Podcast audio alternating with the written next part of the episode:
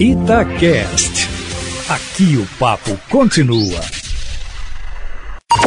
Em cima do papo, com Edilene Lopes.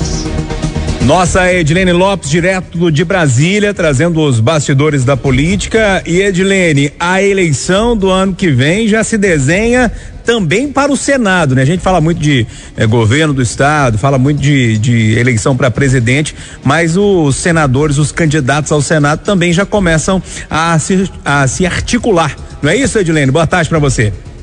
Boa tarde, Júnior Moreira. Boa tarde aos ouvintes do Plantão da Cidade. A informação que nós adiantamos no dia 23 de julho, aqui na coluna em cima do fato, agora se desenha como uma realidade. O senador Antônio Anastasia, do PSD, deve ser de fato candidato à reeleição. E ele deve disputar claro, na chapa que vai ter como candidato ao governo do estado o prefeito Alexandre Calil, que é do mesmo partido. Dentro do mesmo grupo político também há discussão sobre se Alexandre Silveira, que é diretor jurídico do Senado, também poderia ser o candidato nesta chapa aqui em Minas Gerais, mas o senador Antônio Augusto Anastasia decidiu que tentará a reeleição. Existia também uma outra possibilidade, que era Anastasia ser indicado para a vaga de ministro do TCU, no lugar de Raimundo Carreiro, que o presidente da República Jair Bolsonaro indicou para assumir a embaixada do Brasil em Portugal e por isso a vaga ficaria disponível no TCU, o que ainda deve ocorrer neste mês, só que a candidata mais cotada para ocupar essa vaga é a senadora Cátia Abreu do PP,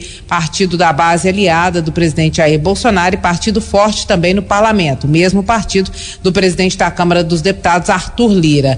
Com a impossibilidade de Antônio Anastasia assumir essa vaga no TCU, ele deve, de fato, para ficar na vida política, permanecer como senador, tentando a reeleição no ano que vem. Esse é o cenário que se desenha neste momento, Júnior Moreira. Nós já havíamos adiantado aqui em uma análise, em uma informação de bastidores da coluna em cima do fato, e agora essa informação se concretiza, meu amigo. Bastidores da política mineira em Minas e em Brasília. Pois é, Adilene, é, a CPI da, da pandemia, né, que está dando que falar há algum tempo, voltou aos trabalhos hoje, confusão danada no Senado Federal. No entanto, tem outra comissão, esta sobre a CEMIG, que também está dando um rebuliço danado no meio político, né? Pois é, Júnior, a CPI da CEMIG está dando o que falar. Ontem, conforme nós acompanhamos, o deputado professor Cleiton do PSB, que é o autor do requerimento que criou a CPI, disse que está sendo ameaçado e que está grampeado. As ameaças, segundo ele, o monitoramento estariam ocorrendo por parte de uma empresa que seria prestadora de serviços para a CEMIG. Fato é que não se sabe de onde vem o grampo, mas que existe uma possibilidade de esse acompanhamento indireto estar sendo feito em função da CPI da Covid aqui em Brasília. Por quê?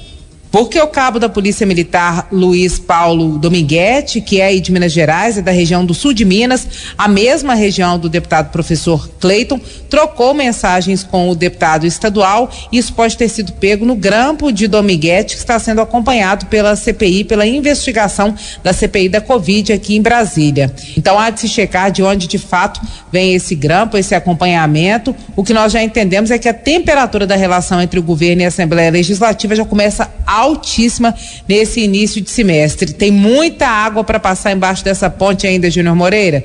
O bicho vai pegar, meu amigo. Agitada a política mineira. Amanhã eu volto, sempre em cima do fato.